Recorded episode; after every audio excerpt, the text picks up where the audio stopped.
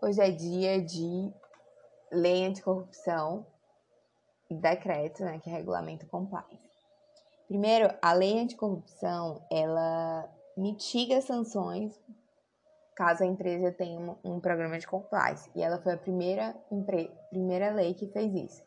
Ela dispõe sobre a responsabilização administrativa e civil de pessoas jurídicas pela prática de atos contra a administração pública nacional ou estrangeira. Artigo 1. Essa lei dispõe sobre a responsabilização objetiva, ativa e civil de pessoas jurídicas pela prática de atos contra a administração pública nacional ou estrangeira. Ou seja, ela cuida da responsabilização objetiva, mas essa responsabilização não é criminal, porque as pessoas jurídicas só são responsabilizadas criminalmente no Brasil no âmbito ambiental e ainda assim questionado doutrinariamente. Parágrafo único do artigo 1. Aplica-se disposto nessa lei às sociedades empresárias e às sociedades simples, personificadas ou não, independentemente da forma de organização ou modelo societário adotado, bem como a quaisquer fundações, associações de entidades ou pessoas ou sociedades estrangeiras que tenham sede, filial ou representação no território brasileiro, constituídas de fato ou de direito, ainda que temporariamente. Artigo 2. As pessoas jurídicas serão responsabilizadas objetivamente nos âmbitos administrativo e civil pelos atos lesivos previstos nessa lei, praticados em seu interesse ou benefício, exclusivo ou não.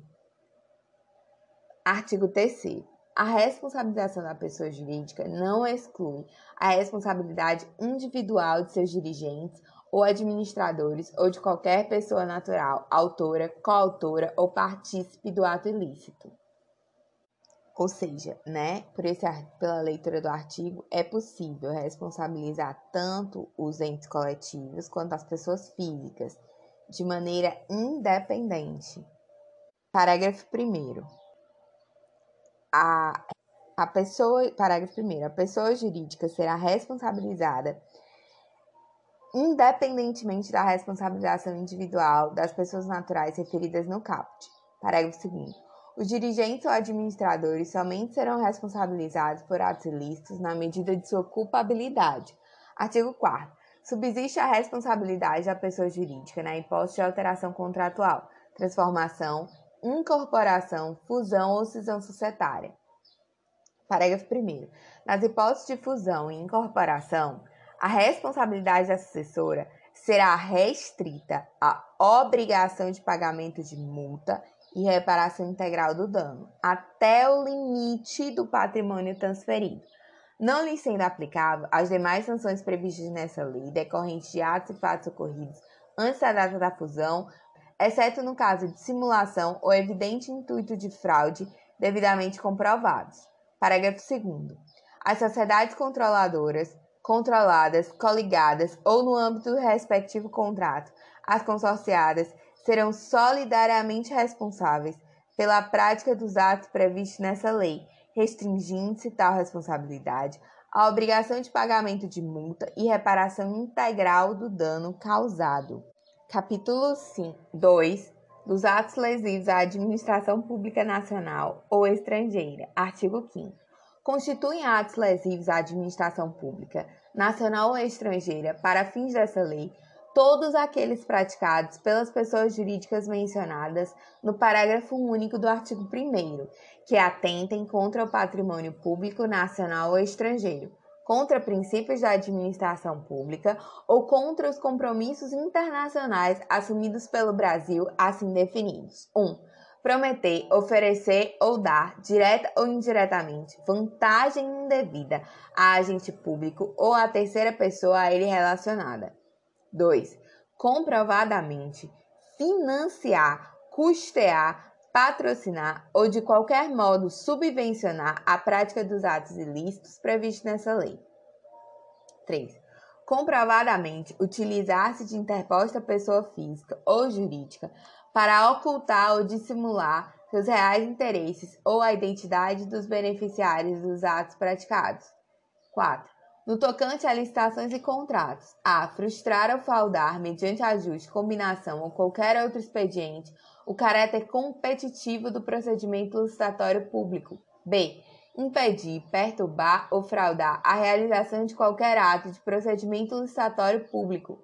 C. Afastar ou procurar afastar licitante por meio de fraude ou oferecimento de vantagem de qualquer tipo. D fraudar a licitação pública ou contrato dela decorrente. É criar de modo fraudulento ou irregular pessoa jurídica para participar de licitação pública ou celebrar contrato administrativo. F. Obter vantagem ou benefício indevido de modo fraudulento de modificações ou prorrogações de contratos celebrados com a administração pública sem autorização em lei, no ato convocatório da licitação pública ou nos respectivos instrumentos contratuais, ou manipular ou fraudar o equilíbrio econômico-financeiro dos contratos celebrados com a administração pública. 5. Dificultar atividades de investigação ou fiscalização de órgãos, entidades ou agentes públicos, ou intervir em sua atuação, inclusive no âmbito das agências reguladoras e dos órgãos de fiscalização do Sistema Financeiro Nacional. Parágrafo 1. Considera-se a administração pública estrangeira os órgãos e entidades estatais ou representações diplomáticas de país estrangeiro, de qualquer nível ou esfera do, de governo, bem como as pessoas jurídicas controladas, direta ou indiretamente, pelo poder público de país estrangeiro. Para efeitos dessa lei, equiparam-se a administração pública estrangeira às organizações públicas internacionais. Parágrafo 3.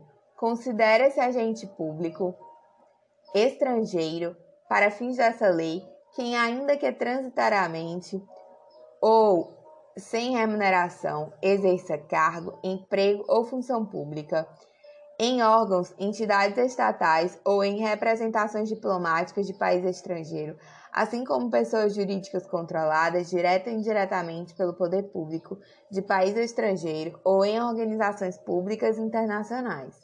Capítulo 3 da responsabilização administrativa. Mas antes de ir para o capítulo 3, vou reler o artigo 5 que é de suma importância os concursos. Eu marquei até com vários destaques. Artigo 5 Constituem atos lesivos à administração pública, nacional ou estrangeira, para fins dessa lei, todos aqueles praticados pelas pessoas jurídicas mencionadas no parágrafo único do artigo 1 que atentem contra o patrimônio público, nacional ou estrangeiro, contra princípios de administração ou contra compromissos internacionais assumidos pelo Brasil, assim definidos. 1. Um, prometer, oferecer ou dar, um, direto ou indiretamente, vantagem indevida a agente público ou terceira pessoa a ele relacionada. 2. Comprovadamente financiar, custear, patrocinar ou de qualquer modo subvencionar a prática dos atos ilícitos previstos nessa lei. 3. Comprovadamente utilizar-se de pessoa interposta de interposta pessoa física ou jurídica para ocultar ou dissimular seus reais interesses ou a identidade dos beneficiários da, dos atos praticados. 4. No tocante a licitações e contratos, frustrar ou fraudar mediante ajuste, combinação ou qualquer outro expediente o caráter competitivo do procedimento licitatório público. P. Impedir, perturbar ou fraudar a realização de qualquer ato de procedimento licitatório público. C. Afastar ou procurar afastar licitante por meio de fraude ou oferecimento de vantagem de qualquer tipo. D. Fraudar licitação pública ou contrato dela decorrente. E. Criar de modo fraudulento ou irregular pessoa jurídica para participar de licitação pública ou celebrar contrato administrativo. F. Obter vantagem ou benefício indevido de modo fraudulento de modificações ou prorrogações de contratos celebrados com a administração pública, sem autorização em lei no ato convocatório da licitação pública ou nos respectivos instrumentos contratuais, ou manipular ou fraudar o equilíbrio econômico-financeiro dos contratos celebrados com a administração pública. 5. Dificultar atividades de investigação ou fiscalização de órgãos, entidades ou agentes públicos, ou intervir em sua atuação, inclusive no âmbito das agências reguladoras e dos órgãos de fiscalização do Sistema Financeiro Nacional. Parágrafo 1. Considera-se a administração pública estrangeira, os órgãos ou entidades estatais ou representações diplomáticas de países estrangeiros de qualquer nível ou esfera de governo, bem como as pessoas jurídicas controladas direta ou indiretamente pelo poder, pelo poder público do país estrangeiro. Parágrafo 2. Para efeitos dessa lei, equiparam-se a administração pública estrangeira às organizações internacionais, públicas internacionais. Parágrafo 3. Considere-se agente público estrangeiro, para fins dessa lei, quem, ainda que transitoriamente ou sem remuneração, exerça cargo, emprego ou função pública em órgãos entidades estatais ou em representações diplomáticas de país estrangeiro, assim como em pessoas jurídicas controladas, direta ou indiretamente pelo poder público de país estrangeiro ou em organizações públicas internacionais. Capítulo 3 da responsabilização administrativa.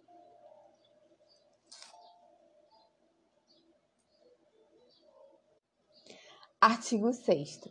Na esfera administrativa, serão aplicadas às pessoas jurídicas consideradas responsáveis pelos atos lesivos previstos nessa lei as seguintes sanções.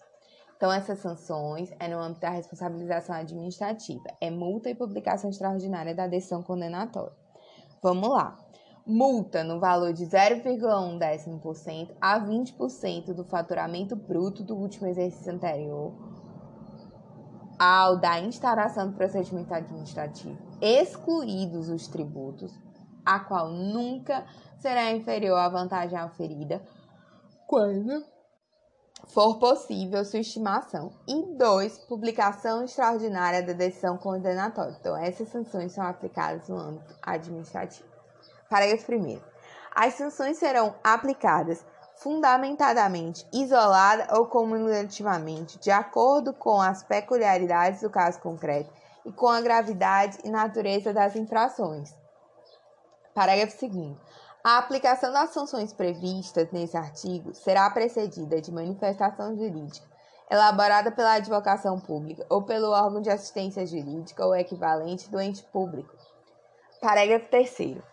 A aplicação das sanções previstas nesse artigo não exclui, em qualquer hipótese, a obrigação da reparação integral do dano causado. Parágrafo 4. Na hipótese do inciso 1 do CAPT, caso não seja possível utilizar o, crédito, o critério do valor do faturamento bruto da pessoa jurídica, a multa será de 6 mil reais a 60 milhões de reais. Parágrafo 5 A publicação extraordinária da decisão condenatória ocorrerá na forma de extrato de sentença. Às expensas da pessoa jurídica em meios de comunicação de grande circulação na área da prática da infração e de atuação da pessoa jurídica, ou na sua falta, em publicação de circulação nacional, bem como por meio de afixação de edital pelo prazo mínimo de 30 dias no próprio estabelecimento ou no local de exercício da atividade, de modo visível ao público e no sítio eletrônico na rede mundial de computadores.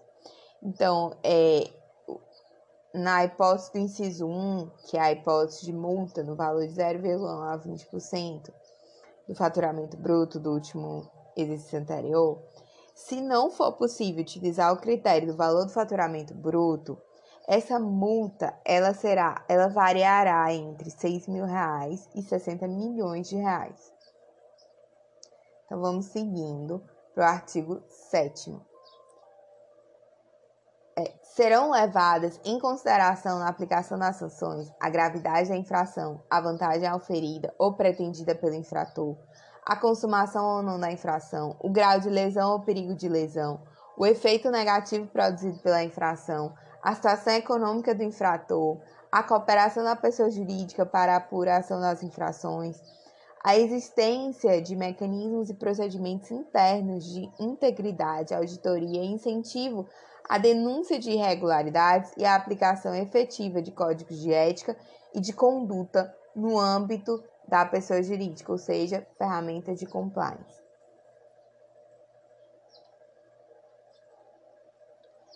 a, o 9, o valor dos contratos mantidos pela pessoa jurídica com órgão ou entidades públicos lesados. E 10 está vetado. Parágrafo único. Os parâmetros de avaliação de mecanismos e procedimentos previstos no inciso 8 do CAPT serão estabelecidos em regulamento do Poder Executivo Federal. Esse regulamento, depois a gente vai ler, porque ele também é importante. Para capítulo 4 do processo administrativo de responsabilização. Artigo 8. A instauração e o julgamento de processo administrativo para apuração de responsabilidade da pessoa jurídica cabem à autoridade máxima de cada órgão ou entidade dos poderes executivo, legislativo e judiciário, que agirá de ofício ou mediante provocação, observados contraditória e ampla defesa. Parágrafo 1. A competência para a instauração e o julgamento do processo administrativo de apuração de responsabilidade da pessoa jurídica poderá ser delegada, vetar, vedada sob delegação. Parágrafo 2. No âmbito do Poder Executivo Federal, a Controladoria Geral da União, CGU, terá competência concorrente para instaurar processos administrativos de responsabilização de pessoas jurídicas ou para avocar os processos instaurados com fundamento nessa lei, para exame de sua regularidade ou para corrigir-lhes o andamento. Competem à Controladoria Geral da União, CGU, a apuração, o processo e o julgamento dos atos ilícitos previstos nessa lei, praticados contra a administração pública estrangeira, observado o disposto no artigo 4 da Convenção de Combate à Corrupção de Funcionários Públicos Estrangeiros em transações comerciais internacionais promulgado pelo Decreto 3678 de 2000. O artigo 4 referido, ele, ele fala assim: jurisdição. 1. Um, cada parte deverá tomar todas as medidas necessárias ao estabelecimento de sua jurisdição em relação à corrupção de funcionário público estrangeiro, quando o delito é cometido integral ou parcialmente em seu território. 2. A parte que tiver jurisdição para processar seus nacionais por delitos cometidos no exterior deverá tomar todas as medidas necessárias ao estabelecimento de sua jurisdição para fazê-la em relação à corrupção de funcionário público estrangeiro, segundo os mesmos princípios. 3. Quando ma quanto mais de uma parte tem jurisdição sobre um alegado delito descrito na presente convenções, as partes envolvidas deverão, por solicitação de uma delas, deliberar sobre a determinação da jurisdição mais apropriada para instauração de processo. 4. Cada parte deverá verificar se a atual fundamentação de sua jurisdição é efetiva em relação ao combate à corrupção de funcionários públicos estrangeiros, caso contrário, deverá tomar medidas corretivas a respeito. Esse é o artigo 4 da Convenção sobre Combate à Corrupção de Funcionários Públicos Estrangeiros, que deve ser observado na apuração e no processo e julgamento dos atos ilícitos praticados contra a administração pública estrangeira. E que são de competência da CGU. Então, vamos. É, artigo 9. Compete à Controladoria Geral da União, CGU, a apuração, o processo e o julgamento dos atos ilícitos previstos nessa lei, praticados contra a administração pública estrangeira, foi o que a gente acabou de ler, observado disposto no artigo 4 né, da Convenção. Artigo 10 agora. O processo administrativo para apuração da responsabilidade de pessoa jurídica será conduzido por comissão designada pela autoridade instauradora e composta por dois ou mais servidores estáveis. Parágrafo 1. O ente público, por meio de seu órgão de representação judicial equivalente, a pedido da comissão a que se refere o CAPT, poderá requerer as medidas judiciais necessárias para a investigação e o processamento das infrações, inclusive de busca e apreensão. Parágrafo 2.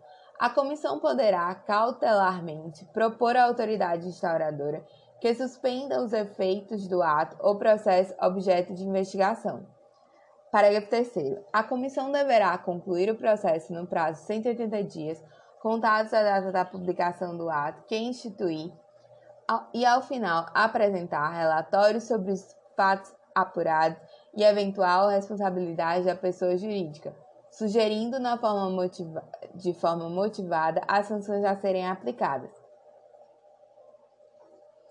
A comissão deverá concluir o processo no prazo de 180 dias, contados da data da publicação do ato que instituir e, ao final, apresentar relatórios sobre os fatos apurados e eventual responsabilidade da pessoa jurídica, sugerindo de forma motivada as sanções a serem aplicadas. Inclusive, vale mencionar né, que a motivação ali um de que é simplesmente pegar os fundamentos do parecer, é possível na administração pública. Parágrafo 4 do artigo 10. O prazo previsto no parágrafo 3 que é o prazo de 180 dias para concluir o processo, contado da publicação do ato que instituir, é, poderá ser prorrogado mediante ato fundamentado da autoridade instauradora. Artigo 11. No processo administrativo para apuração de responsabilidade, será concedido à pessoa jurídica prazo de 30 dias para a defesa. 30 dias no processo administrativo de apuração de responsabilidade. Será concedido à pessoa jurídica prazo de 30 dias para a defesa, contada a partir da intimação. Artigo 12. O processo administrativo, com o relatório da comissão, será remetido à autoridade instauradora, na forma do artigo 10, para julgamento. Artigo 13. A instauração de processo administrativo específico de reparação integral do dano não prejudica a imediata aplicação de sanções estabelecida, né, estabelecidas nessa lei. A instauração de processo administrativo específico de reparação integral do dano não prejudica a aplicação imediata das sanções estabelecidas nessa lei. Parágrafo 1. Concluído o processo e não havendo pagamento, o crédito apurado será inscrito em dívida ativa da Fazenda Pública. Artigo 14. A personalidade jurídica poderá ser desconsiderada sempre que é utilizada com abuso de direito para facilitar, encobrir ou dissimular a prática dos atos ilícitos previstos nessa lei ou para provocar confusão patrimonial, sendo estendidos todos os efeitos das sanções aplicadas à pessoa jurídica, aos seus administradores e sócios com poderes de administração, observados o contraditório e a ampla defesa. Veja que nesse artigo, a lei anticorrupção trouxe expressamente a previsão de desconsideração da personalidade jurídica em processo administrativo com implicação momentânea para aquele ato específico. É uma, é uma coisa pontual, mas isso é revolucionário, porque a desconsideração da personalidade jurídica, ela é basicamente reserva de jurisdição, é, embora a doutrina que defenda é, a possibilidade excepcional de desconsideração da personalidade jurídica. É o caso, por exemplo, é, do professor Gustavo Tepedin. Mencionar que no recurso em mandado de segurança 15166 da Bahia, é, o STJ confirmou desconsideração administrativa da personalidade jurídica criada com abuso de forma e fraude à lei, pois a administração pública promoveu um processo administrativo pré, prévio, provido de contraditório e ampla defesa, e permitiu que a empresa é, ademais, o STJ entendeu que permitir que a empresa com os mesmos sócios no mesmo endereço da pessoa jurídica anterior, que estava sob sanção de não contratar por um poder público, é, é, permitir que essa empresa concorresse ao procedimento licitatório era premiar a torpeza e totalmente contrária à moralidade. Então, o STJ reconheceu é, a legalidade do procedimento administrativo de desconsideração da personalidade jurídica, essa desconsideração administrativa. Vale mencionar que também para aplicar a desconsideração administrativa é, é, prevalece que você usar a teoria maior, ou seja, tem que estar presente também os requisitos do artigo 50 do Código Civil é, para a desconsideração da personalidade jurídica. Artigo 15. A comissão designada para apuração da responsabilidade da pessoa jurídica, após a conclusão do procedimento administrativo, dará conhecimento ao Ministério Público de sua existência para apuração de eventuais delitos. Capítulo 5 do Acordo de Leniência. A autoridade máxima de cada. Vale mencionar ainda é, que o acordo de leniência ele tem muita jurisprudência. Um exemplo é o informativo 913. é, em que o STF reconheceu que é possível o compartilhamento para outros órgãos e autoridades públicas das provas obtidas em acordo de leniência, desde que respeitados os limites estabelecidos no acordo em relação aos aderentes. Assim, por exemplo, se uma empresa celebra acordo de leniência com o MPF, aceitando fornecer provas contra si, essas provas somente poderão ser utilizadas para as sanções que foram ajustadas no acordo. No entanto, nada impede que tais provas sejam fornecidas ou sejam compartilhadas para os órgãos de apuração para que sejam propostas medidas contra as outras pessoas jurídicas, as outras pessoas envolvidas, empresas só jurídicas, nos ilícitos e que não fizeram parte do acordo. Outra jurisprudência importante é a que está no informativo 580 do STJ, é, que ele diz assim, e também é, no RESP 1.554.968 de São Paulo, julgado também pela terceira turma. O sigilo nos processos administrativos de acordo de leniência celebrado com o CAD bem como dos documentos que o instruem, no que tange a pretensões privadas de responsabilização civil por danos decorrentes da eventual formação de cartel, deve ser preservado até a prolatação do acórdão pelo Tribunal Administrativo. O sigilo do acordo de leniência celebrado com o CAD não pode ser oposto, oposto ao Poder Judiciário para fins de acesso aos documentos que instruem o respectivo procedimento administrativo, ou seja, tem um limite muito claro é, do sigilo da acordo de leniência. Não pode esse sigilo é, ser imposto ao poder público, ao poder judiciário. Acordo de leniência é uma ajuda né, de cooperação com, com a investigação administrativa. É... Aí agora vamos passar a leitura do artigo 16, que trata do acordo de leniência. Vamos lá. A autoridade máxima de cada órgão ou entidade pública poderá celebrar acordo de leniência com as pessoas jurídicas responsáveis pela prática dos atos previstos nessa lei que colaborem efetivamente com as investigações e o processo administrativo, sendo que dessa colaboração resulte um a identificação dos demais envolvidos na infração quando couber. 2. A obtenção célere de informações e documentos que comprovem o ilícito sob apuração. Então, a autoridade ela tem interesse em celebrar esse acordo para facilitar a investigação dela, porque ela poderá obter ou a identificação dos demais envolvidos ou a obtenção célere de informações e documentos que comprovem o ilícito sob apuração. Parágrafo 1. O acordo de que trata o caput somente poderá ser celebrado se preenchidos cumulativamente os seguintes requisitos.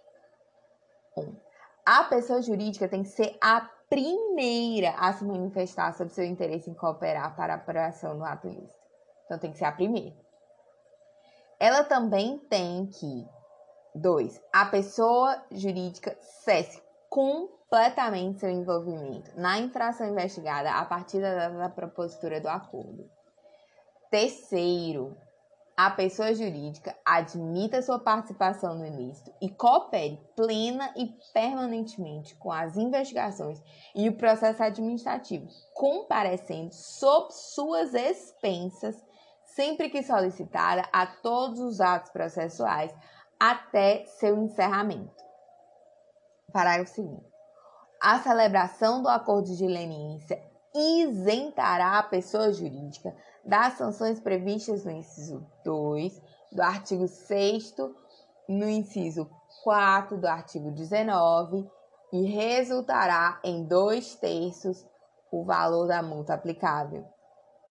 Ou seja, ele diz que a celebração do, do acordo de leniência isenta de custo as pessoas jurídicas isenta, perdão, isenta a pessoa jurídica é, da sanção do inciso 2 do artigo 6, que é a sanção em procedimento administrativo, que, a, que é procedimento administrativo é multa ou é publicação extraordinária. No caso, ele está isentando de publicação extraordinária. e também a do artigo 19, que é em, em processo judicial. É, essa a sanção em procedimento judicial que ele exclui pelo acordo de leniência é essa: é, proibição de receber incentivos, subsídios, subvenções, doações ou empréstimos de órgãos ou entidades públicas e de instituições financeiras públicas ou controladas pelo poder público pelo prazo mínimo de um ano e máximo de cinco anos. Então, é, estão excluídas essas pelo acordo de leniência. Parágrafo 3 o acordo de leniência não exime a pessoa jurídica da obrigação de reparar integralmente o dano causado. Ou seja, não a pessoa jurídica tem que reparar o dano integralmente causado. Parágrafo 4. O acordo de leniência estipulará as convenções, as condições necessárias para assegurar a efetividade da colaboração e o resultado útil do processo o acordo de leniência estipulará condições necessárias para assegurar a efetividade da colaboração e o resultado útil do processo. Parágrafo 5. Os efeitos do acordo de leniência serão estendidos às pessoas jurídicas que integrem o mesmo grupo econômico, de fato e de direito, desde que firmem um acordo em conjunto. Ou seja, tem que firmar um acordo em conjunto, respeitadas as condições nele estabelecidas. Parágrafo 6. A proposta de acordo de leniência somente se tornará pública após a efetivação do respectivo acordo, salvo no interesse das investigações e do processo administrativo. Parágrafo 7. Não importará em reconhecimento da prática do ato ilícito investigado a proposta de acordo de leniência rejeitada, ou seja, não é reconhecimento da prática do ato ilícito a proposta de acordo de leniência rejeitada. Parágrafo 8. Em caso de descumprimento do acordo de leniência, a pessoa jurídica ficará impedida de celebrar novo acordo pelo prazo de três anos. A punição pelo descumprimento do acordo de leniência é ficar impedida de celebrar novo acordo pelo prazo de três anos contados do conhecimento pela administração pública do referido descumprimento. É do conhecimento pela administração pública. Parágrafo 9. A celebração do acordo de leniência interrompe o prazo prescricional dos atos ilícitos praticados previstos nessa lei, ou seja, interrompe o prazo. A celebração do acordo de leniência interrompe, interrompe o prazo prescricional dos atos ilícitos previstos nessa lei. Parágrafo 10. A Controladoria Geral da União, CGU, é o órgão competente para celebrar os acordos de leniência no âmbito do Poder Executivo Federal, bem como no caso de atos lesivos praticados contra a administração pública estrangeira. Artigo 17. A administração pública poderá também celebrar acordos de leniência com a pessoa jurídica responsável pela prática de atos ilícitos previstos na Lei 8666 de 93, com vistas à isenção ou à atuação das sanções administrativas estabelecidas no artigo 86 a 88. Veja que aqui ele está dizendo que a administração pública pode celebrar acordo de leniência com é, as pessoas que praticarem listos da lei de licitações e contratos. A lei de licitações e contratos ela foi modificada e agora é a Lei 11.000, é, 14.333 de 2021. É, e essa lei de licitações e contratos nova, ela não prevê mais é, é, é, é as sanções, os crimes praticados, né? Ele, ele coloca, transfere para o Código Penal as sanções criminais mas ainda tem sanções administrativas. Entenda que é, essas sanções administrativas previstas na nova lei de estações e contratos são vão ser aplicadas. A lei de estações ela tem uma vacácio de dois anos, mas se um edital de concurso a colocar a prever expressamente, ela já pode ser utilizada. E a parte é, é, de direito criminal, que foi para o Código Penal, ela continua a ser. Ela é de aplicação imediata, aliás. Ela não respeita a vacância de dois anos. retificando, a nova lei de licitações é número 14.133 de 2021. Seguindo na lei anticorrupção da responsabilização judicial, artigo 18. Na esfera administrativa, a responsabilidade da pessoa jurídica não afasta a possibilidade de sua responsabilização na esfera judicial. Artigo 19.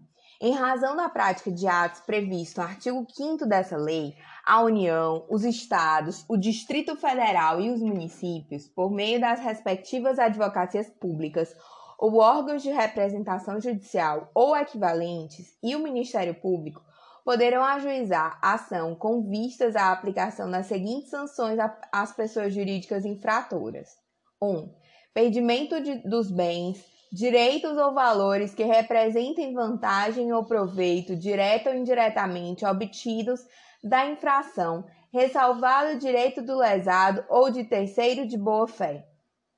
2. Suspensão ou interdição parcial de suas atividades. 3. Dissolução compulsória da pessoa jurídica. 4. Proibição de receber incentivos, subsídios, subvenções, doações ou empréstimos de órgãos ou entidades públicas e de instituições financeiras públicas ou controladas pelo poder público pelo prazo de um e no máximo cinco anos. O artigo 19 ele prevê as sanções aplicadas no bojo do processo judicial de responsabilização da pessoa jurídica pela lei anticorrupção. Vamos repetir as sanções. Ó. O artigo 19. Em razão da prática dos atos previstos no artigo 5 dessa lei, a União, os Estados, DF e os municípios, por meio das respectivas advocacias públicas ou por órgãos de representação judicial ou equivalentes, e o Ministério Público poderão ajuizar com vistas à aplicação das seguintes sanções às pessoas jurídicas infratoras: 1. Um, perdimento de bens, direitos ou valores que representem vantagem ou proveito direto ou indiretamente obtidos da infração, ressalvado o direito do lesado ou de terceiro de boa-fé. 2. Suspensão ou interdição parcial de suas atividades. 3. Dissolução compulsória da pessoa jurídica. 4 proibição de receber incentivos, subsídios, subvenções, doações ou empréstimos de órgãos ou entidades públicas e de instituições financeiras públicas ou controladas pelo poder público pelo prazo mínimo de um e no máximo de cinco anos.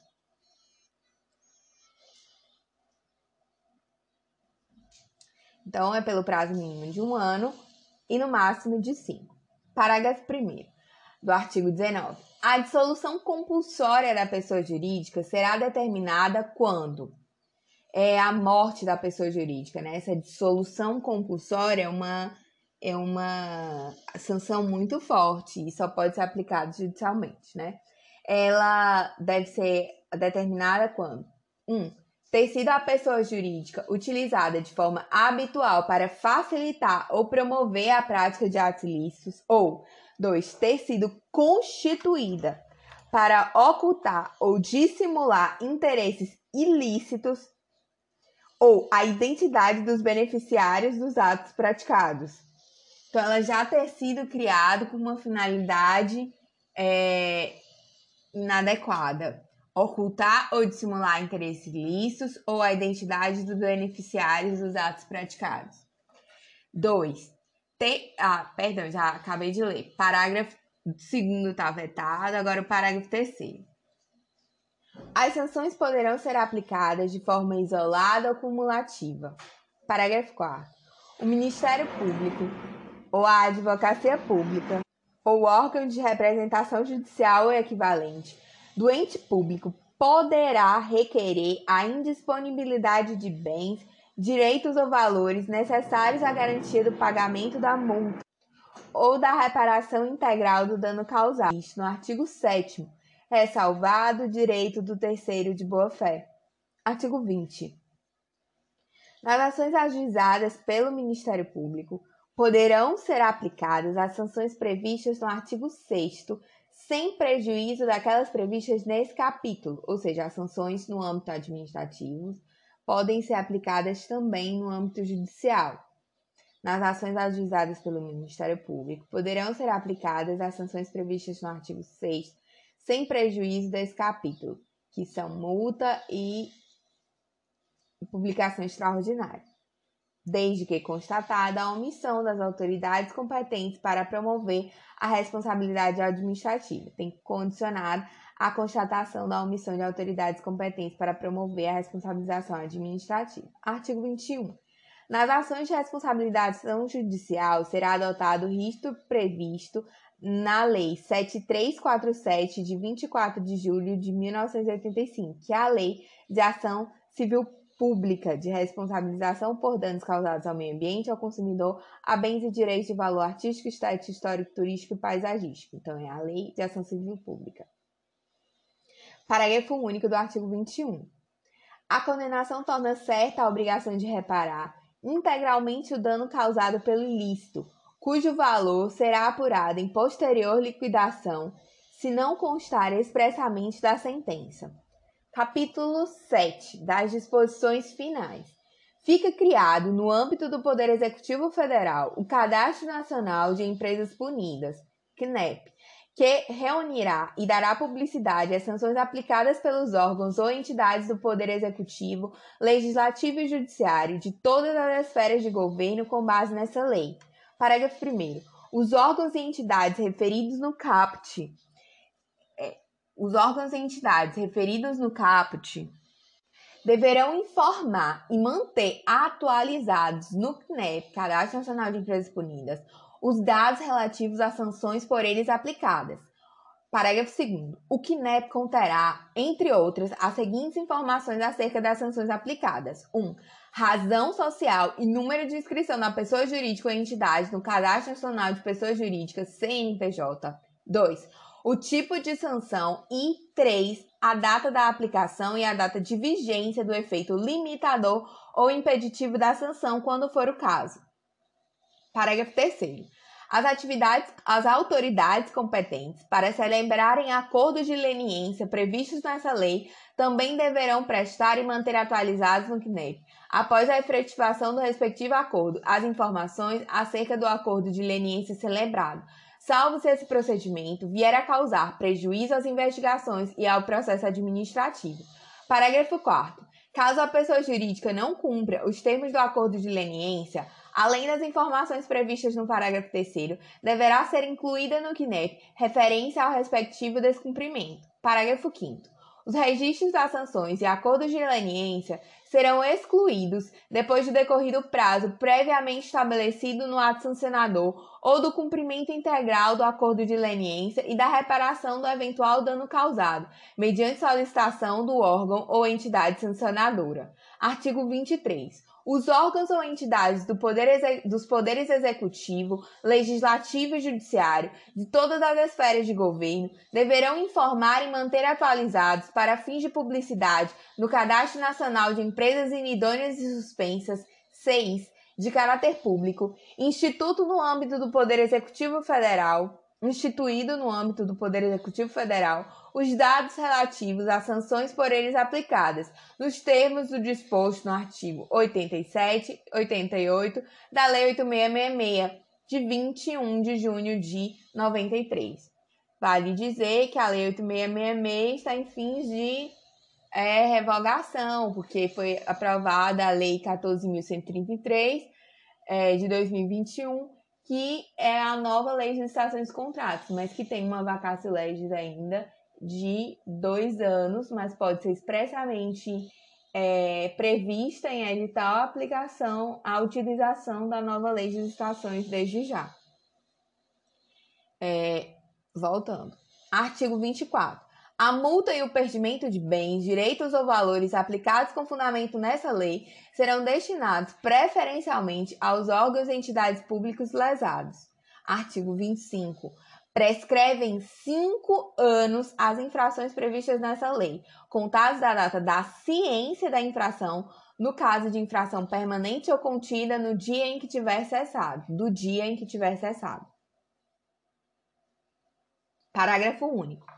Na esfera administrativa ou judicial, a prescrição será interrompida com a instauração de processo que tenha por objeto a apuração infra da infração. Artigo 26. A pessoa jurídica será representada no processo administrativo na forma de seu estatuto ou contrato social. Parágrafo 1. As sociedades sem personalidade jurídica serão representadas pela pessoa a quem couber a administração de seus bens. Parágrafo 2. A pessoa jurídica estrangeira será representada pelo gerente, representante ou administrador de sua filial, agência ou sucursal, aberta ou instalada no Brasil. Artigo 27.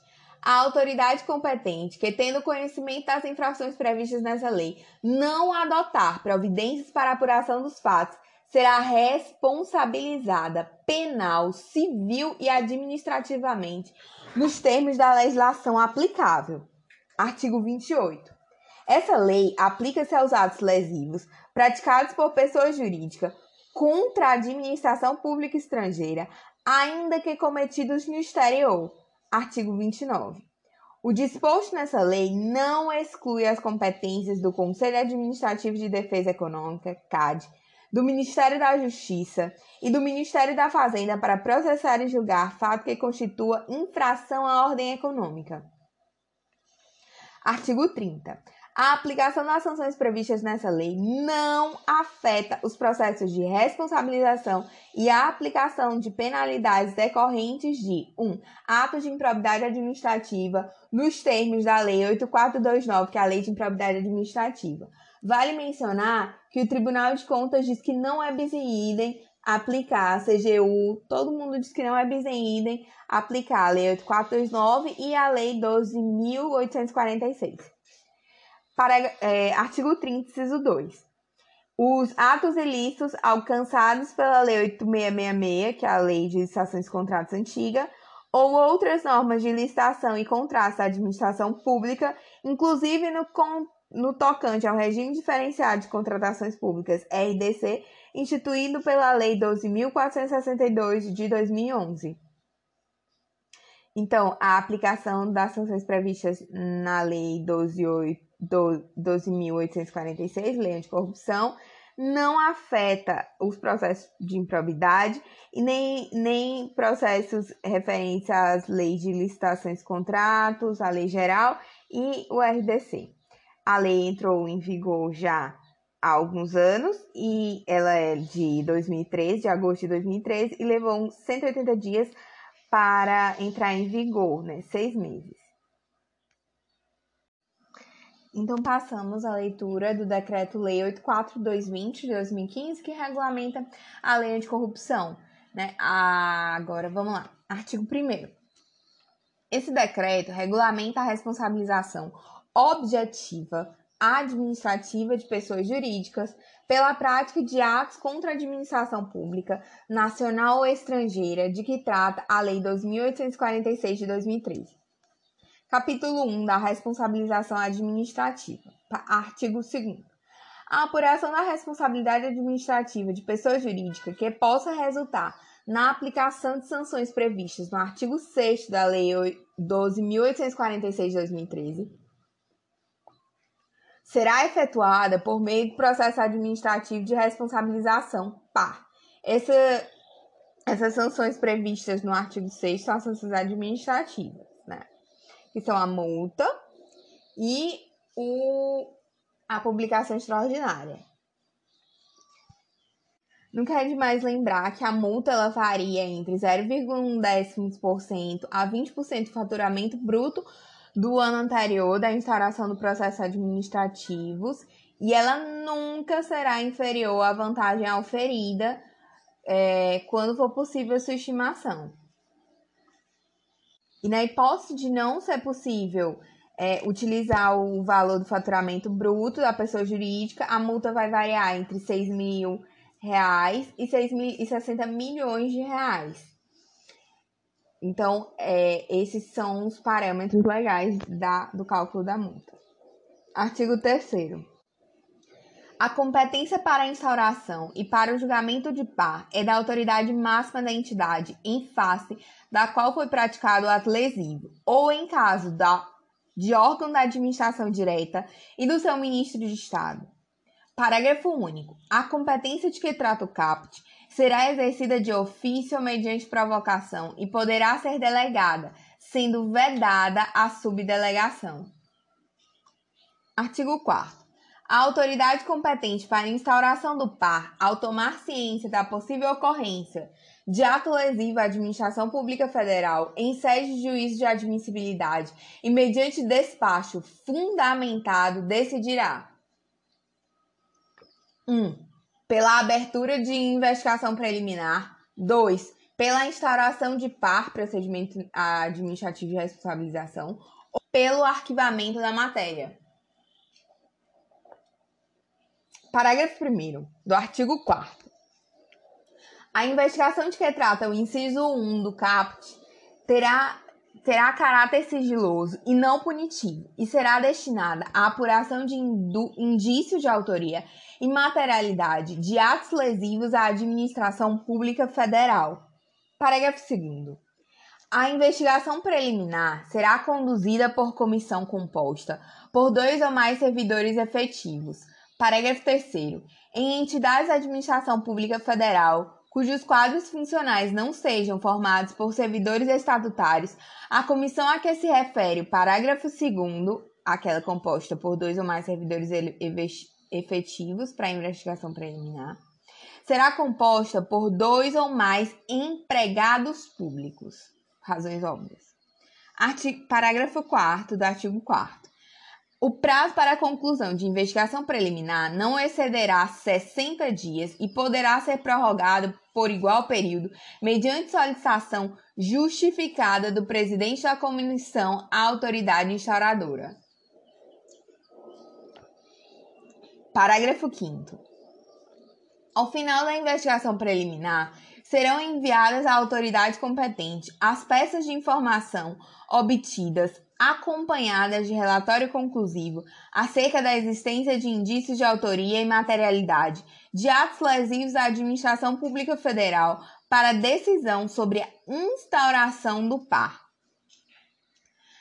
Artigo 5 No ato de instauração do par, a autoridade designará a comissão, composta por dois ou mais servidores estáveis, que avaliará fatos e circunstâncias conhecidos e intimará a pessoa jurídica para, no prazo de 30 dias, apresentar defesa escrita e especificar eventuais provas que pretenda produzir.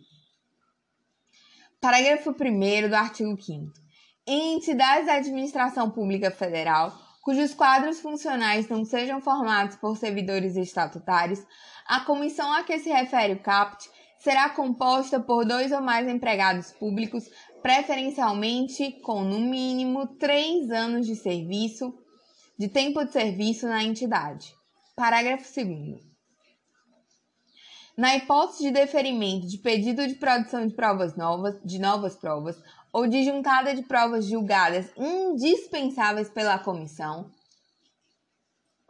a pessoa jurídica poderá apresentar alegações finais no prazo de 10 dias, contados da data do deferimento ou da intimação de juntada das provas pela comissão.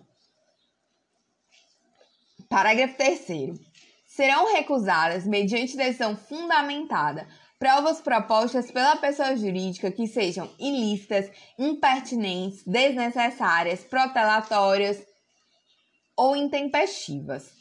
Parágrafo 4. Caso a pessoa jurídica apresente em sua defesa informações e documentos referentes à existência e ao funcionamento de programa de integridade, a comissão processante deverá examiná-lo segundo os parâmetros aplicados no capítulo 4 para a dosimetria das sanções a serem aplicadas.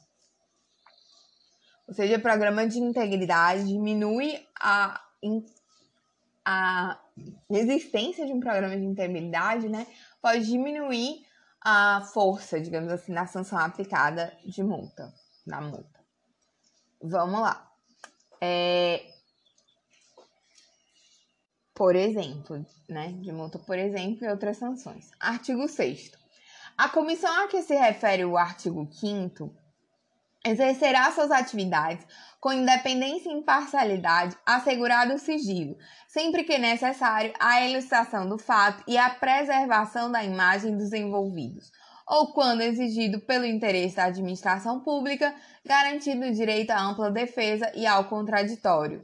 Artigo 7 As intimações serão feitas por meio eletrônico, via postal ou por qualquer outro meio que assegure a certeza de ciência da pessoa jurídica acusada. No prazo para a apresentação de defesa será contado a partir da data da, ciência, da cientificação oficial, observado o disposto no capítulo 16 da Lei 9784 de 99.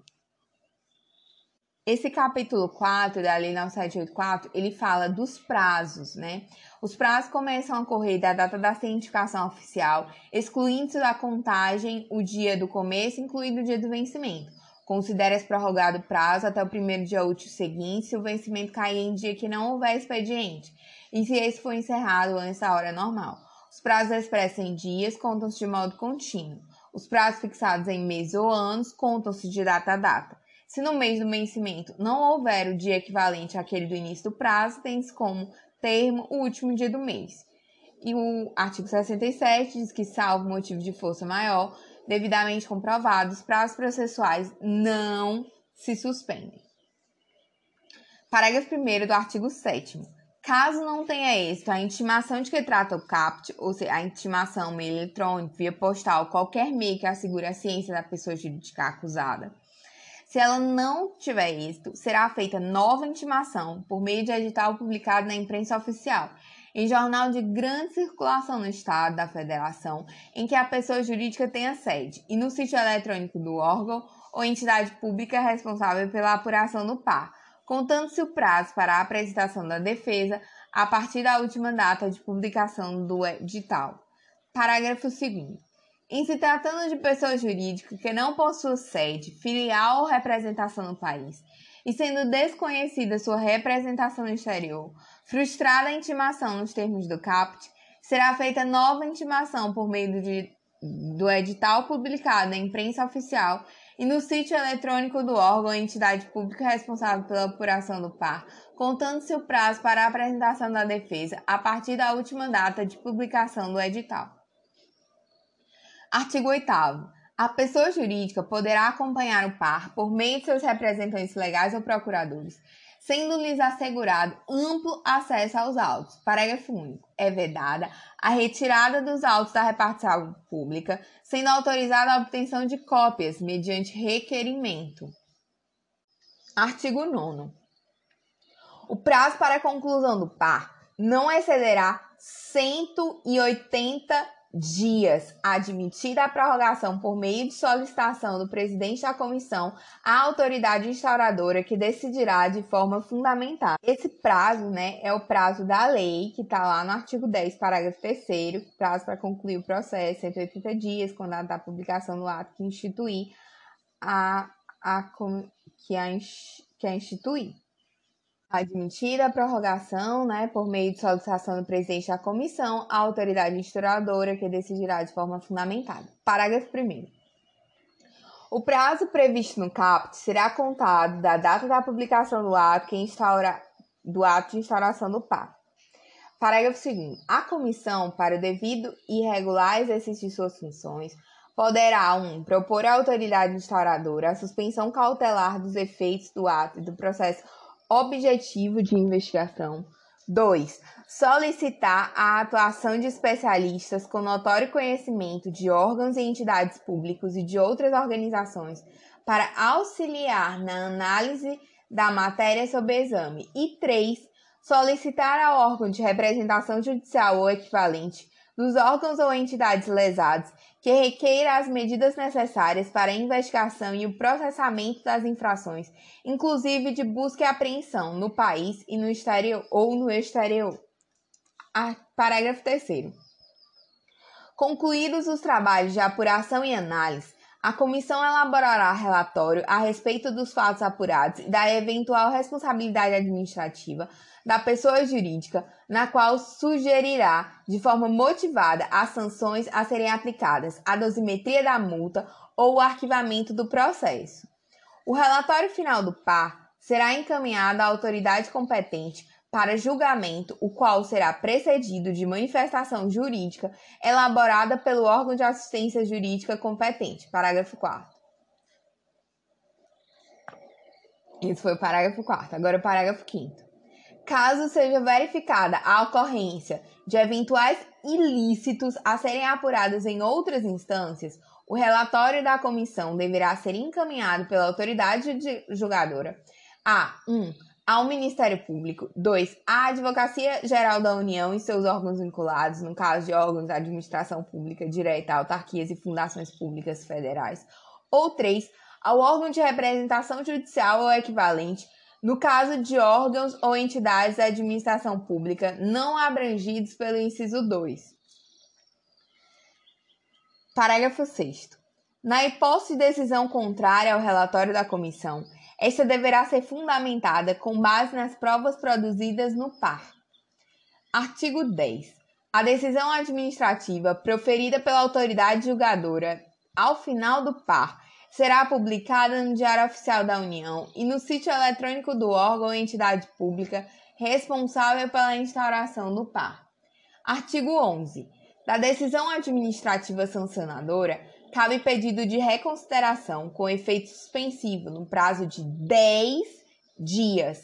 E isso aqui é recurso. Esse pedido de reconsideração com efeito suspensivo é um, é um nome dado ao recurso administrativo aqui.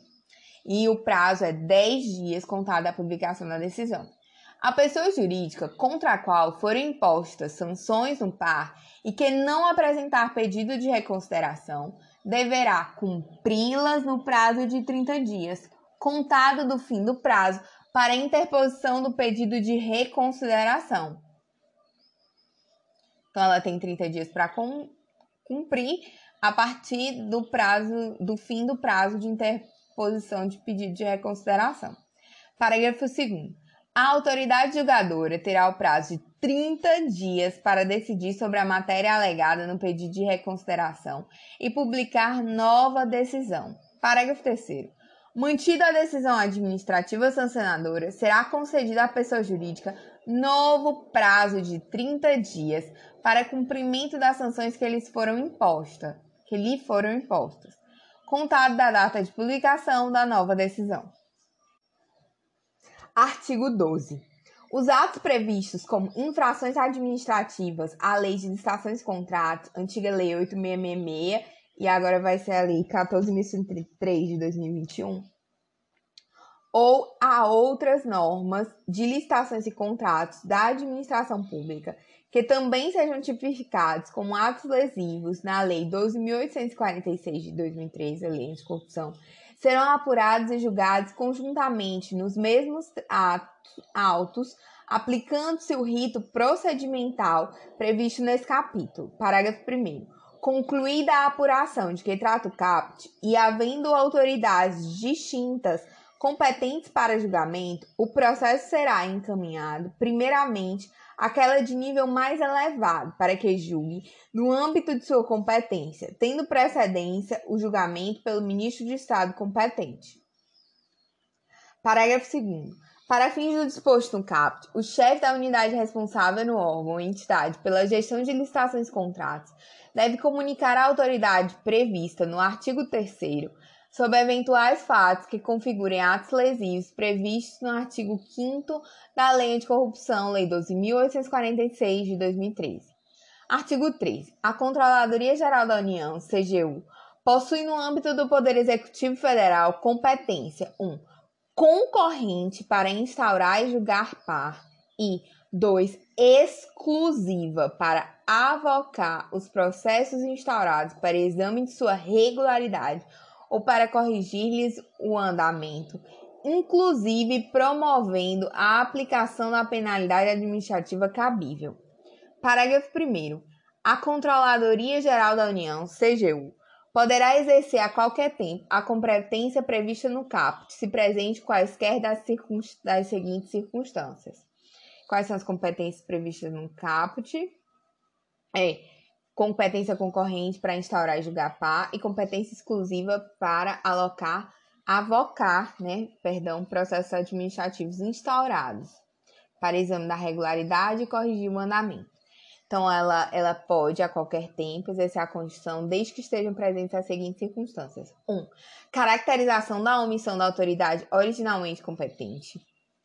2. Inexistência de condições objetivas para a realização no órgão ou entidade de origem. 3. Complexidade, repercussão e relevância da matéria. 4. Valor dos contratos mantidos pela pessoa jurídica com o órgão ou entidade atingida.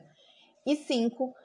Ou 5. A apuração que envolva atos e fatos relacionados a mais de um órgão ou entidade de administração pública federal. Parágrafo 2 ficam os órgãos e entidades da administração pública obrigados a encaminhar à Controladoria Geral da União todos os documentos informações que lhe forem lhes forem solicitados, incluídos os autos originais dos processos que eventualmente estejam em curso. Artigo 14. Compete à CGU, Controladoria Geral da União, instaurar, apurar e julgar par pela prática de atos lesivos à administração pública estrangeira, o qual seguirá, no que couber, o rito procedimental previsto nesse capítulo. Capítulo 2 da sanção extrativa e dos encaminhamentos judiciais, seção 1, disposições gerais, artigo 15. As pessoas jurídicas estão sujeitas às seguintes sanções administrativas, nos termos do artigo 6 da Lei 12.846 de 2003. Multa, um, multa e publicação extraordinária da decisão administrativa sancionadora. Artigo 16. No caso os atos lesivos apurados envolvam infrações administrativas na Lei de Licitações e Contratos, antiga Lei 8666, agora Lei 14.133 de 2021, ou a outras normas de licitações e contratos da administração pública e tenham ocorrido a apuração conjunta prevista no artigo 12 da pessoa, a pessoa jurídica também estará sujeita a sanções administrativas que tenham como efeito restrição ao direito de participar em licitações ou de celebrar contratos com a administração pública a serem aplicadas no PAR. Seção 2 da multa.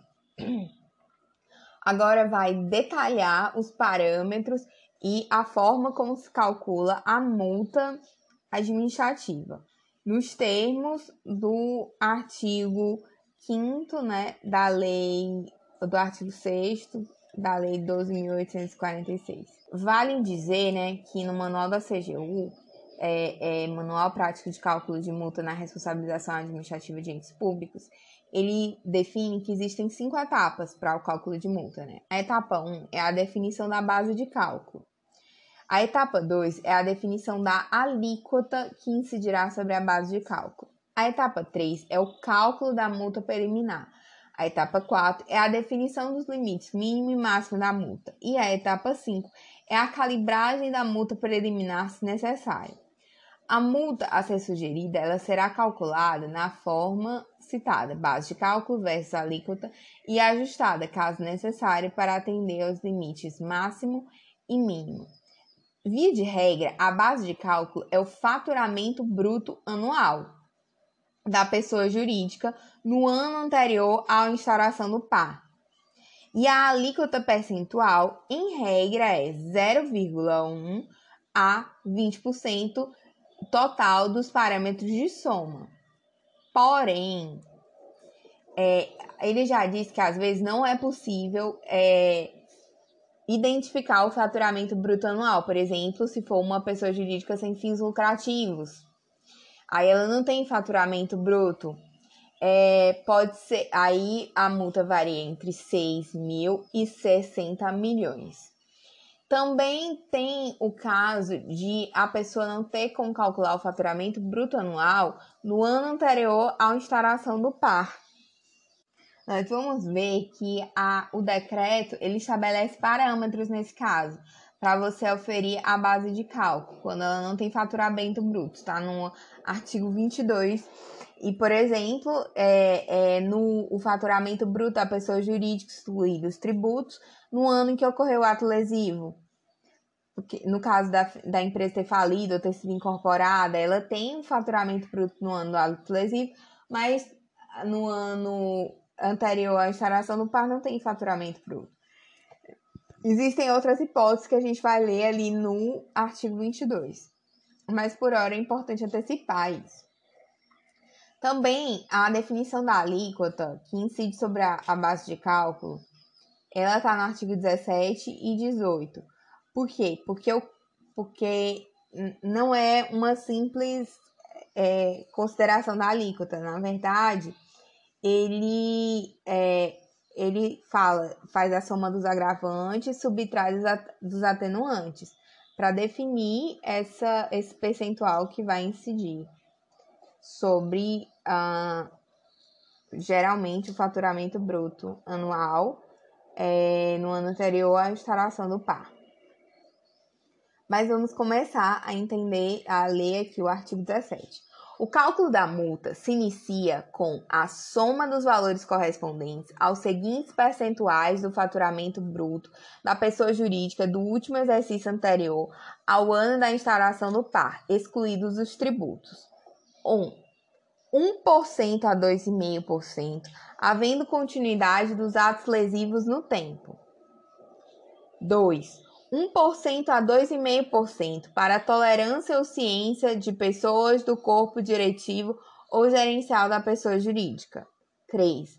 1% a 4% no caso de interrupção no fornecimento de serviço público ou na execução de obra contratada. 4.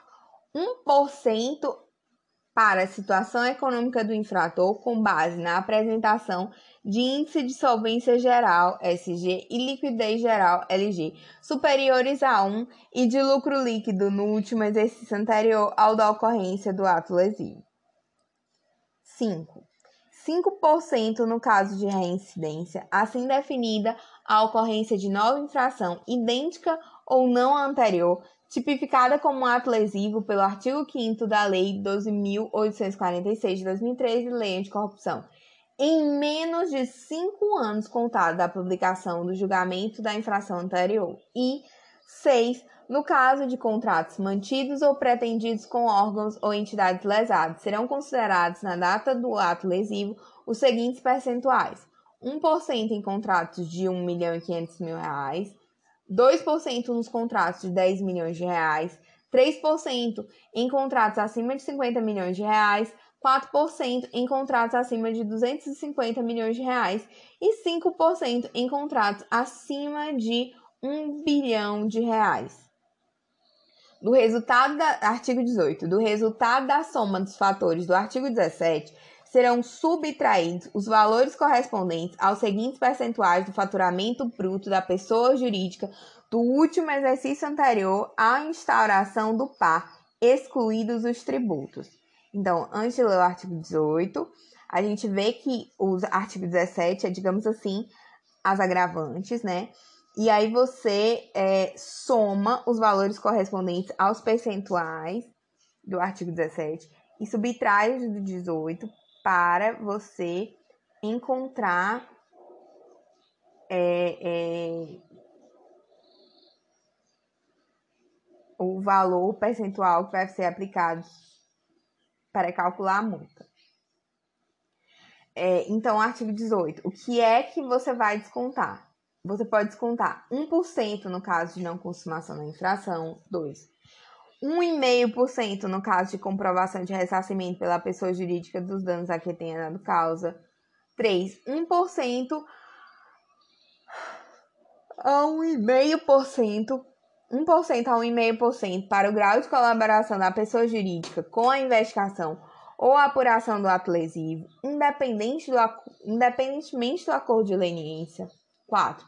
2% no caso de comunicação espontânea pela pessoa jurídica antes da instauração do par, do par acerca da ocorrência de ato lesivo e 5, 1% a 4% para a comprovação de a pessoa jurídica possuir e, e aplicar um programa de integridade conforme os parâmetros estabelecidos no capítulo 4.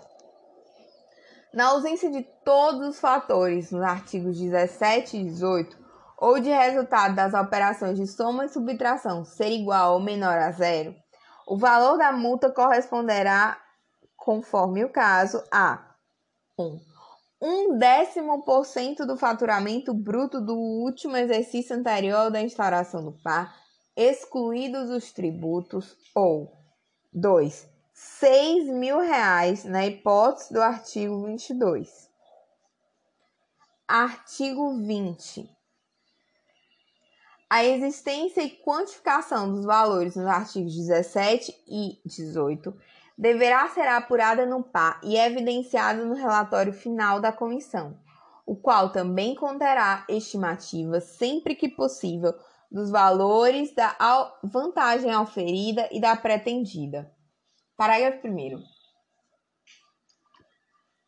Em qualquer hipótese, o valor final da multa terá como limite 1. Um, mínimo o maior valor entre a vantagem auferida e o previsto no artigo 19, que é aquele de ou, um, ou 1% do faturamento bruto do exercício anterior à instauração do PAI instruído dos tributos, ou 6 mil reais na hipótese do artigo 22. Então, é, a multa terá como limite mínimo ou o valor da vantagem aferida ou esse valor calculado aí conforme o artigo 19. E o máximo é o menor valor entre 20% do faturamento bruto do exercício anterior e da instalação do PA, excluídos os tributos, ou três vezes o valor da vantagem pretendida ou auferida. Parágrafo 2. O valor da vantagem auferida ou pretendida equivale aos ganhos obtidos ou pretendidos pela pessoa jurídica que não ocorreriam sem a prática do ato lesivo, somado, quando for o caso, ao valor correspondente a qualquer vantagem indevida prometida ou dada a agente público ou terceiro a ele relacionados. Parágrafo 3. Para fins do cálculo de que trata o parágrafo 2, serão deduzidos custos e despesas legítimos comprovadamente executados ou que seriam devidos ou despendidos caso o ato lesivo não tivesse ocorrido. Artigo 21. O ato do ministro de Estado, chefe da Controladoria Geral da União, fixará a metodologia para a aplicação do faturamento bruto e dos tributos a serem excluídos para fins de cálculo da multa a que se refere o artigo 6 da Lei 12.846 de 2013, Lei Anticorrupção. Parágrafo único. Os valores de que trata o CAPT poderão ser apurados, entre outras formas, por meio de 1. Um, o compartilhamento de informações tributárias na forma do parágrafo 2 artigo 1 do artigo 198 da Lei 5.172 de 1966, que é o Código Civil. Ele diz assim: solicitações de autoridades administrativas no interesse da administração pública, desde que seja comprovada a instauração regular de processo administrativo no órgão ou na entidade respectiva, com o objetivo de investigar o sujeito passivo a que se refere a informação por prática de infração administrativa.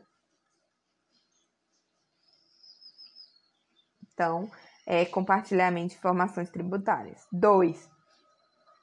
Os valores de que trata o CAPT poderão ser apurados, entre outras formas, por meio de registros contábeis produzidos ou publicados pela pessoa jurídica acusada no país ou no estrangeiro. Artigo 22. Caso não seja possível utilizar o critério do valor do faturamento bruto da pessoa jurídica no ano anterior sobre a instalação do PAR, os percentuais dos fatores indicados no artigo 17 e 18 incidirão: 1. Sobre o valor do faturamento bruto da pessoa jurídica, excluídos os tributos, no ano em que ocorreu o ato lesivo, caso a pessoa não, não ter tido faturamento no ano anterior à instauração do par. 2. É, sobre o montante total de recursos recebidos pela pessoa jurídica sem fins lucrativos no ano em que ocorreu o ato lesivo. 3. Nas demais hipóteses, sob o faturamento anual estimável da pessoa jurídica, levando em consideração quaisquer informações sobre a sua situação econômica ou estado de seus negócios, tais como patrimônio, capital social, número de empregados contratados, dentre outras. Parágrafo único. Nas hipóteses previstas no CAPT, o valor da multa será limitado entre 6 mil reais e 60 milhões de reais. Artigo 23.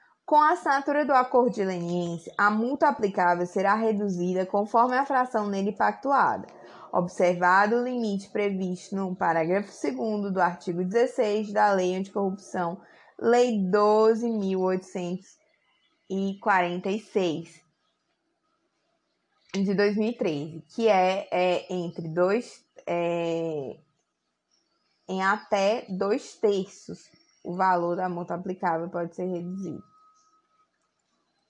Agora, parágrafo 2 do artigo 23. No caso de a autoridade signatária declarar o descumprimento de acordo de leniência por falta imputável à pessoa jurídica colaboradora, o valor integral encontrado antes da redução de que trata o CAPT será cobrado na forma da seção 4, descontando-se as frações de multa eventualmente já pagas. Ou seja, você já tiver pago uma parte, é, vai ser contabilizado e descontado, mas a multa, é, caso de descumprimento do acordo de leniência ou falta imputável à pessoa jurídica colaboradora, vai ser um valor integral antes dessa redução em até dois terços de que trata o caput. Seção 3 da publicação extraordinária da decisão administrativa sancionadora Continuando a leitura do Decreto-Lei 84220, 8420, né? Artigo 29. A pessoa jurídica sancionada administrativamente pela prática de atos lesivos contra a administração pública, nos termos da Lei 12.846 de 2013, a Lei Anticorrupção, praticará publicará a decisão administrativa sancionadora na forma de extrato de sentença cumulativamente. 1. Um, em meio de comunicação de grande circulação na área da prática da infração e de atuação da pessoa jurídica ou na sua falta em publicação de circulação nacional.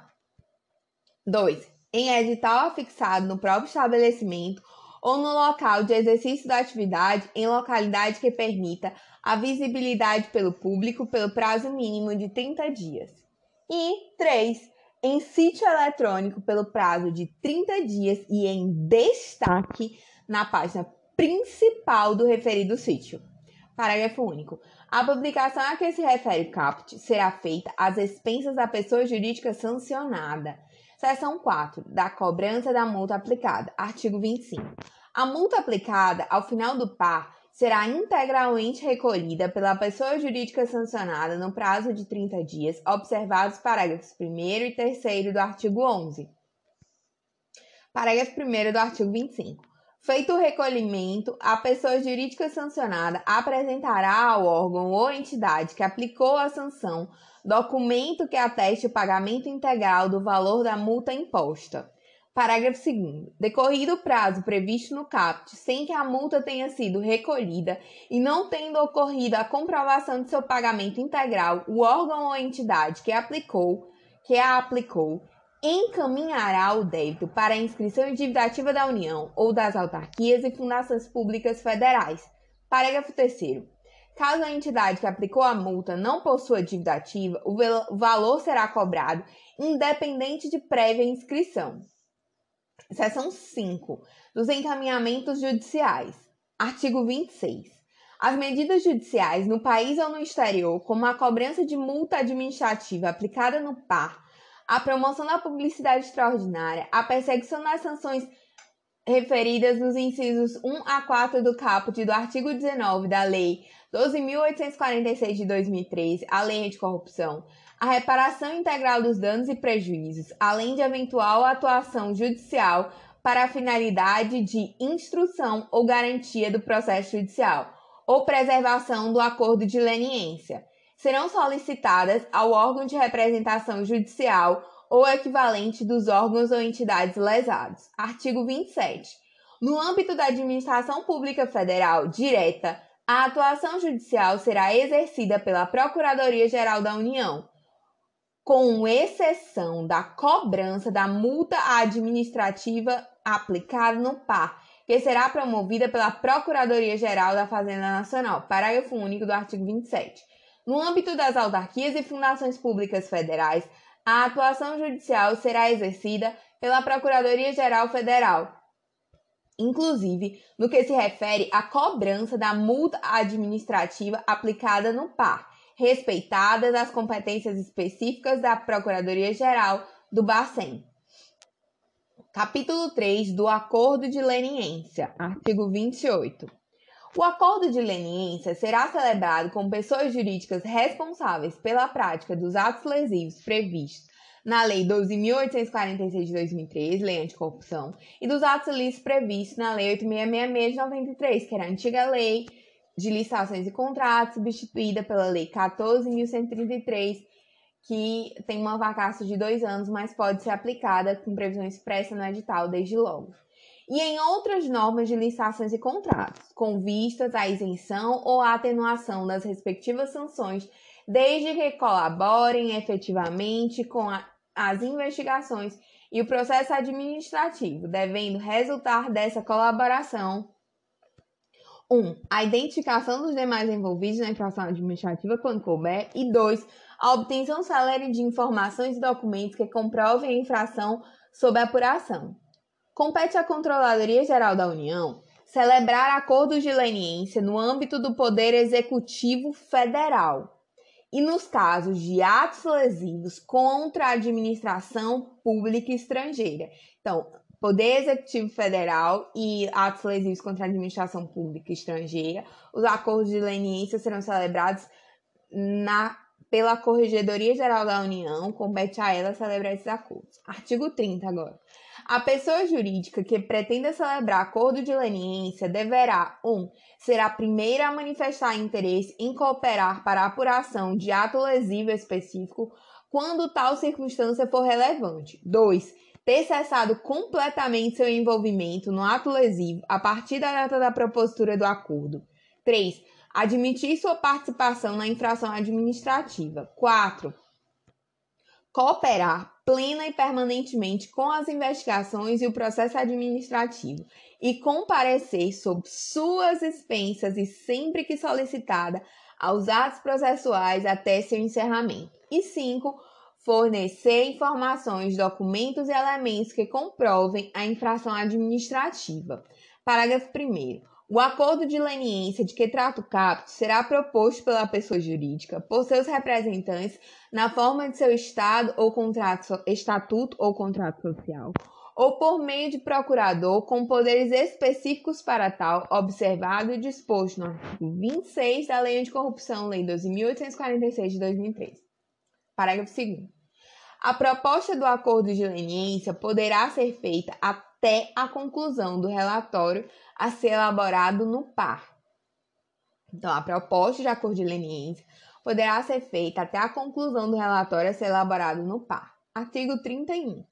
A proposta de celebração de acordo de leniência poderá ser feita de forma oral ou escrita, oportunidade em que a pessoa jurídica proponente declarará expressamente que foi orientada a respeito de seus direitos garantias e deveres legais, e de que o não atendimento às determinações e solicitações da CGU durante a etapa de negociação importará a desistência da proposta. Parágrafo 1 do artigo 31. A proposta apresentada receberá tratamento sigiloso e o acesso ao seu conteúdo será restrito aos servidores especificamente designados pela CGU, Contraloria Geral da União, para participar da negociação do acordo de leniência, ressalvada a possibilidade de a proponente autorizar a divulgação ou compartilhamento da existência da proposta ou de seu conteúdo, desde que haja anuência da Controladoria Geral da União. Parágrafo 2 Poderá ser firmado memorando de entendimento entre a pessoa jurídica proponente e a Controladoria Geral da União, para formalizar a proposta e definir os parâmetros de acordo de leniência. Parágrafo 3. Uma vez proposto o acordo de leniência, a Controladoria Geral da União poderá requisitar os autos de processo administrativo em curso em outros órgãos ou entidades da administração pública federal relacionados aos fatos objetos do acordo. Artigo 32. A negociação a respeito da proposta do acordo de leniência deverá ser concluída no prazo de 180 dias, contado da data de apresentação da proposta. Parágrafo único. A critério da Controladoria Geral da União, poderá ser prorrogada prazo estabelecido no caput, caso presente circunstâncias que o exijam. Artigo 33. Não importará, em reconhecimento da prática do ato lesivo investigado, a proposta de acordo de leniência rejeitada, da qual não se fará a divulgação, ressalvado o parágrafo 1 do artigo 31 Artigo 34 agora. A pessoa jurídica proponente poderá desistir da proposta de acordo de leniência a qualquer momento que anteceda a assinatura do referido acordo. Artigo 35. Caso o acordo não venha a ser celebrado, os documentos apresentados durante a negociação serão devolvidos sem retenção de cópias à pessoa jurídica proponente e, e será vedado seu uso para fins de responsabilização, exceto quanto a administração pública federal tiver conhecimento deles independentemente da apresentação da proposta do acordo de leniência. Artigo 36. O acordo de leniência estipulará as condições para assegurar a efetividade da colaboração e o resultado útil do processo, do qual constatarão cláusulas e obrigações que, diante das circunstâncias do caso concreto, reputem-se necessárias. Artigo 37. O acordo de leniência contra, conterá entre outras disposições, cláusulas que versem sobre 1. Um, o compromisso de cumprimento dos requisitos previstos no inciso 2 ao 5, 2 a 5 do caput do artigo 30. 2. A perda dos benefícios pactuados em caso de descumprimento do acordo. 3 a natureza de título extrajudicial do instrumento de acordo nos termos do inciso 2 do caput do artigo 585 da Lei 5869 de 73, que é o antigo CPC revogado pelo CPC 2015, mas aplica-se às disposições correlatas. 4 o a, a adoção, a aplicação ou aperfeiçoamento de programa de integridade, conforme os parâmetros estabelecidos no capítulo 4. Artigo 38. A Controladoria Geral da União poderá produzir e julgar os processos administrativos que apurem infrações administrativas na lei de corrupção e na lei de licitações e contratos.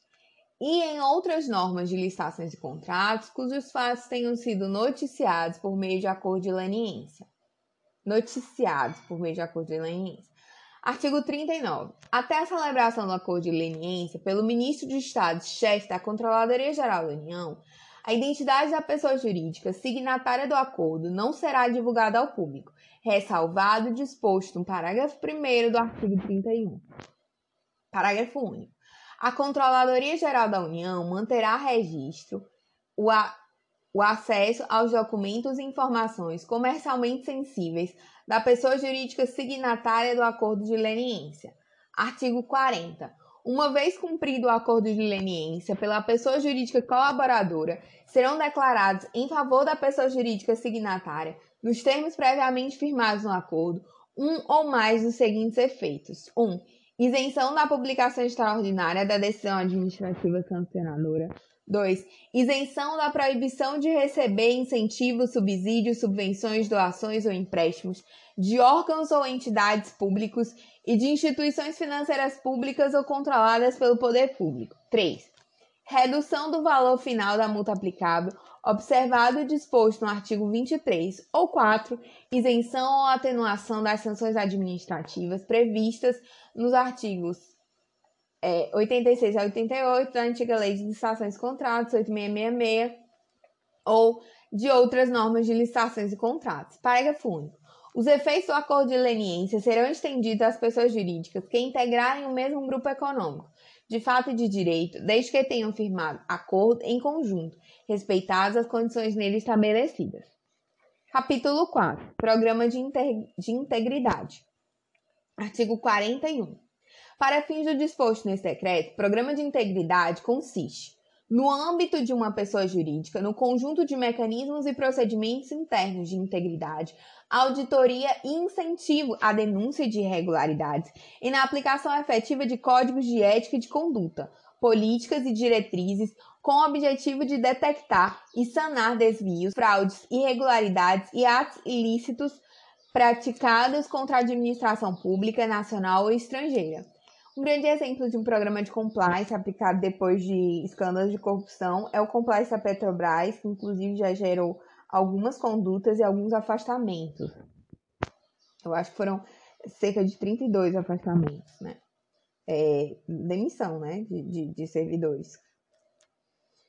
Artigo 42. Ah, aliás, parágrafo único do artigo 41.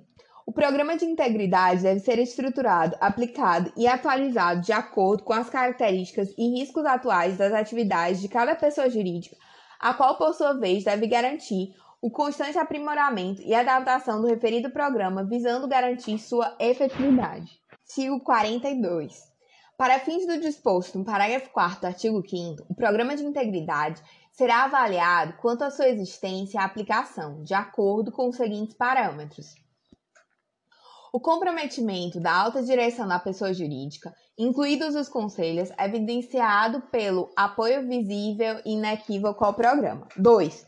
Padrões de conduta, código de ética, políticas e procedimentos de integridade aplicáveis a todos os empregados e administradores, independente de cargo ou função exercidos. 3.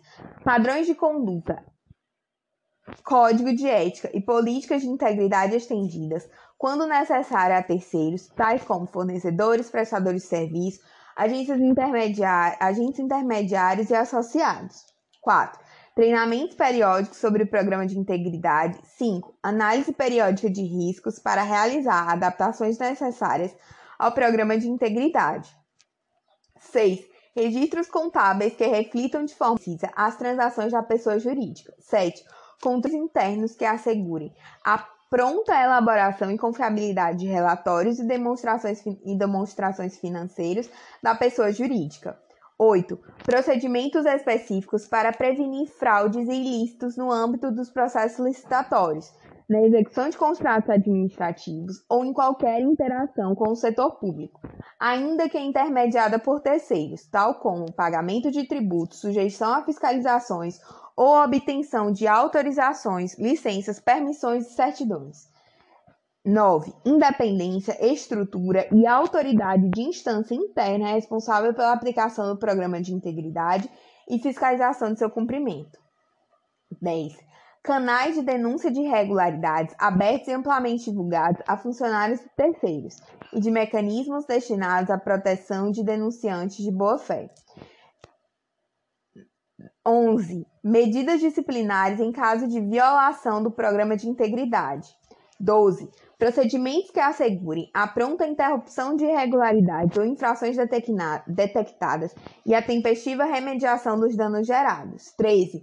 Diligências apropriadas para contratação e, caso, supervisão de terceiros, tais como fornecedores, prestadores de serviço, agentes intermediários e associados. 14 verificação durante os processos de fusões, aquisições e reestruturações societárias do cometimento de irregularidades ou ilícitos ou da existência de vulnerabilidade nas pessoas jurídicas envolvidas. 15. Monitoramento contínuo de programa de integridade visando seu aperfeiçoamento na prevenção, detecção e combate à ocorrência dos atos lesivos previstos no artigo 5 da Lei 12.846 de 2003, Lei de Corrupção. 16. Transparência da pessoa jurídica quanto a doações para candidatos e partidos políticos. Parágrafo 1. Na avaliação dos parâmetros de que trata esse artigo, serão considerados o porte e as especificidades da pessoa jurídica, tais como 1. A quantidade de funcionários, empregados e colaboradores. 2. A complexidade da hierarquia interna e a quantidade de departamentos, diretorias ou setores. 3. A utilização de agentes intermediários, como consultores ou representantes comerciais. 4. O setor do mercado em que atua. 5. Os países em que atua, direto ou indiretamente. 6. O grau de interação com o setor público. E a importância de autorizações, licenças e permissões governamentais em suas operações. 7. a quantidade e a localização das pessoas jurídicas que integram um grupo econômico. E 8. O fato de ser qualificada como microempresa empresa de pequeno porte. Parágrafo 2. A efetividade do programa de integridade em relação ao ato lesivo de apuração será considerada para fins de avaliação de que trata o CAPT. Parágrafo 3. Na avaliação de microempresas e empresas de pequeno porte, serão reduzidas as formalidades dos parâmetros previstos nesse artigo, não se exigindo especificamente os incisos 3, 5, 9, 10, 13, 14 e 15 do CAPT. Parágrafo 4 caberá ao ministro de, de Estado, chefe da Controladoria Geral da União, expedir orientações, normas e procedimentos complementares referentes à avaliação de programa de integridade de que trata esse capítulo. Parágrafo 5. A redução dos parâmetros de avaliação para as microempresas e empresas de pequeno porte, de que trata o parágrafo 3, poderá ser objeto de regulamentação por ato conjunto do ministro-chefe de Estado, da Secretaria de Micro e Pequena Empresa e do Ministério de Estado-chefe da Controladoria Geral da União. Capítulo 5. Do Cadastro Nacional de Empresas Inidôneas e Suspensas e do Cadastro Nacional de Empresas Punidas. Cadastro Nacional de Empresas Inidôneas e Suspensas, CEIS, conterá informações referentes a sanções administrativas impostas a pessoas físicas ou jurídicas que impliquem restrição ao direito de participar de licitação ou de celebrar contratos com a administração pública de qualquer esfera, entre as quais 1. Um, suspensão temporária de participação em licitação e impedimento de contratar com a administração pública, conforme disposto no inciso 3 do caput do artigo 87 da Lei 8666 de 93. 2. Declaração de inidoneidade para licitar ou contratar com a administração pública, conforme disposto no inciso 4 do caput do 87 da Lei 8666 de 93. 3. Impedimento de licitar e contratar com a União, Estados, DF e municípios, conforme disposto no artigo 7 da Lei do Pregão 10.520 de 2002 impedimento de licitar e contratar com a União, Estados, DF e municípios, conforme disposto no artigo 47 da Lei 12.462 de 2011, que é a lei do RDC. E 5. A suspensão temporária de participação em licitação e impedimento de contratar com a administração pública, conforme disposto no inciso 4 do capítulo do CAPT do artigo 33 da Lei 12.527 de 2011, que é a lei de acesso à informação. 6. Declaração de inidoneidade para licitar ou contratar com a administração pública, conforme disposto no inciso 5 do caput do artigo 33 da Lei de Acesso à Informação, Lei 12.527 de 2011. Artigo 44. Poderão ser registradas na CEIS outras sanções que impliquem restrição ao direito de participar em licitações ou de celebrar contratos com a administração pública, ainda que não sejam de natureza administrativa. Artigo 45. O Cadastro Nacional de Empresas Punidas, CNEP, né, poderá conterá informações referentes a sanções impostas com fundamento na Lei Anticorrupção, Lei 12.843 de 2003, e 2. Ao descumprimento de acordo de leniência celebrado com base na Lei 12.813 de 2013, que é a Lei Anticorrupção. Parágrafo único.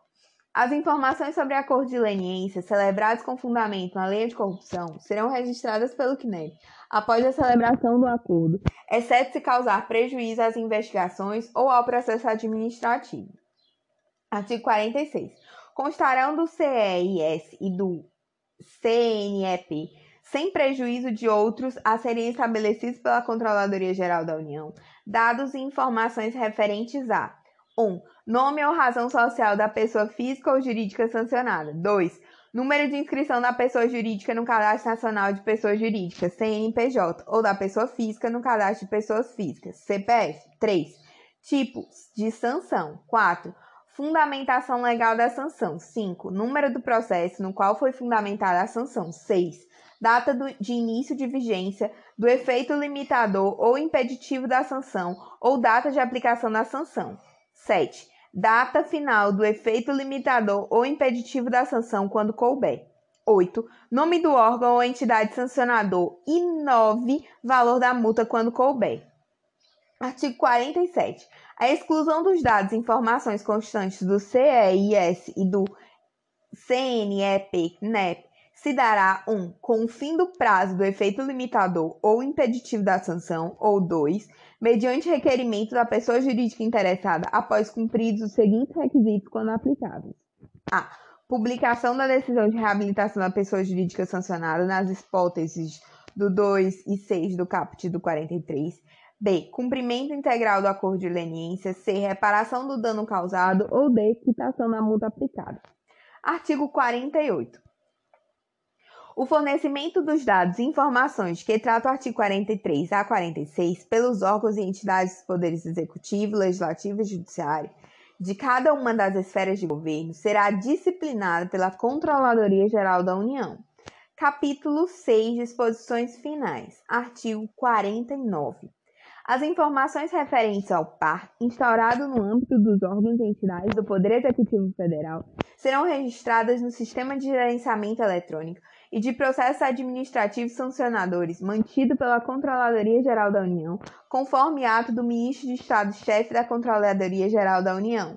Artigo 50. Os órgãos e as entidades da administração pública, no exercício de suas competências regulatórias, disporão sobre os efeitos da Lei 12.846 de 2013, Lei Anticorrupção, no âmbito das atividades reguladas, inclusive no caso de proposta e celebração de acordo de leniência. Artigo 51. O processamento do par não interfere no segmento regular dos processos administrativos específicos para apuração da ocorrência de danos e prejuízos à administração pública federal resultantes do ato lesivo cometido por pessoa jurídica, com ou sem a participação de agente público. Artigo 52. Cabe ao ministro de Estado, chefe da Controladoria Geral da União, expedir orientações e procedimentos complementares para a execução desse decreto. Artigo 53. Esse decreto entra em vigor na data da publicação, que foi 18 de março de 2015, portanto está em vigor. É isso aí.